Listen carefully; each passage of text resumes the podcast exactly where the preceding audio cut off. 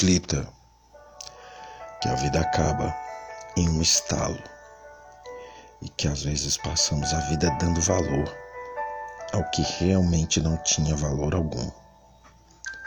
Diga que ama, aproveite a companhia, perdoe, resolva as discórdias, porque o que se leva dessa vida não são bens, e sim o bem que aprendeu a fazer. Por mais inteligente que alguém possa ser, se não for humilde, o seu melhor se perde na arrogância. A humildade ainda é a parte mais bela da sabedoria. Vigiar. A última visualização não é cuidado, é desespero.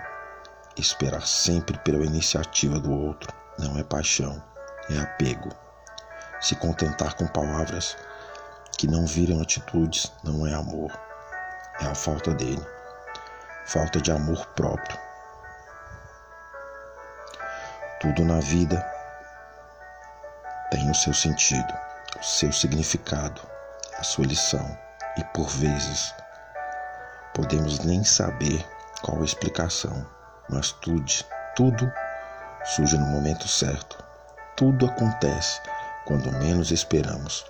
Tudo se aprende quando a vida nos mostra o que é melhor para nós. Para hoje, a vida acaba em um estalo. Lembre-se disso. Paciência. Existe um momento absolutamente preciso para que as coisas aconteçam. Momento que muitas vezes não depende somente da nossa vontade, mas de fatores externos que não podemos controlar. Acalmar as emoções é a primeira forma de acelerar nosso crescimento interior.